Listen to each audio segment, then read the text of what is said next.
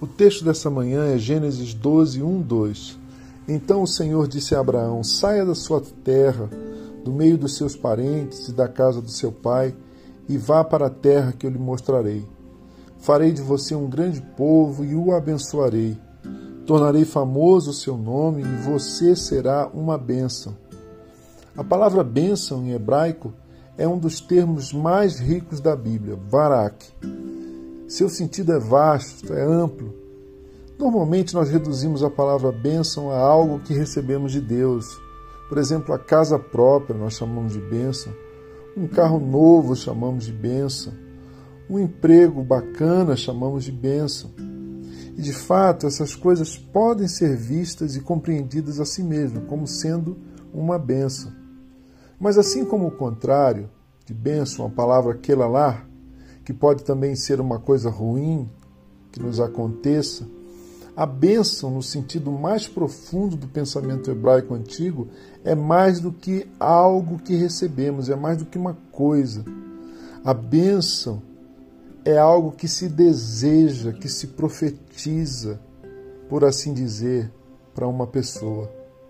Quando dizemos, olha, olha Fulano, olha irmão, olha filho, eu desejo sinceramente que você tenha saúde, sucesso profissional, que o seu casamento seja feliz, que o seu negócio seja próspero, etc, etc. Isso sem dúvida é abençoar alguém, é proferir uma bênção, é afirmar, é declarar uma bênção a respeito de alguém, é desejar o melhor para essa pessoa.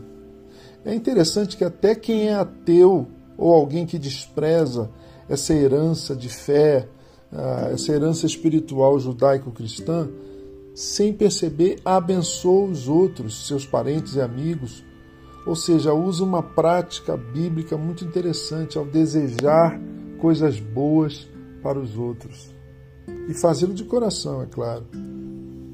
O ponto, em termos de receber uma bênção no Antigo Testamento, era que aquela era proferida sobre ou para a vida de alguém por um sacerdote, como, como Melquisedeque abençoou Abraão em Gênesis 14, 19, ou por um pai idoso perto da sua morte.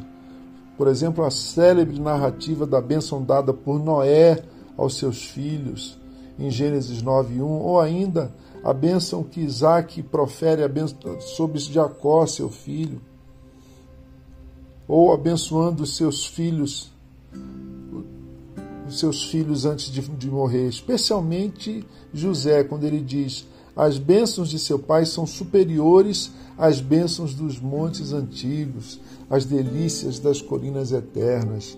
Gênesis 49, 26, um, um momento de poesia na, no coração, vindo do coração e nos lábios daquele patriarca já quase morrendo. Irmãos e irmãs, o que eu quero comunicar aqui é que nós perdemos esse sentido profundo tanto do substantivo bênção quanto do verbo abençoar, o poder de abençoar alguém. Nós esvaziamos isso. Nós não temos a noção do que está em jogo, do que está em questão. Deus concedeu aos pais, por exemplo, o poder de abençoar os seus filhos. Isso é sério. Essa herança que nós temos, especialmente as pessoas vindo do interior, quando recebiam dos avós e dos pais uma bênção, quando pediam aos pais e aos avós e, aos, e às pessoas idosas uma bênção. Sua bênção, mãe, sua bênção, vó. Isso tem um fundamento bíblico. Deus concedeu aos pais o poder de abençoar seus filhos. Deus nos concedeu o poder de abençoar uns aos outros. Deus nos concedeu o privilégio de sermos abençoados por Ele, por Sua palavra bendita, infalível e poderosa. Nós precisamos resgatar essa verdade. Podemos abençoar e ser abençoados uns pelos outros. Mas Gênesis 2,12, que lemos no início, diz mais Gênesis 2,12 diz que podemos, eu e você podemos ser uma bênção. Você será uma bênção, diz Deus a Abraão. A sua vida enriquecerá as nações.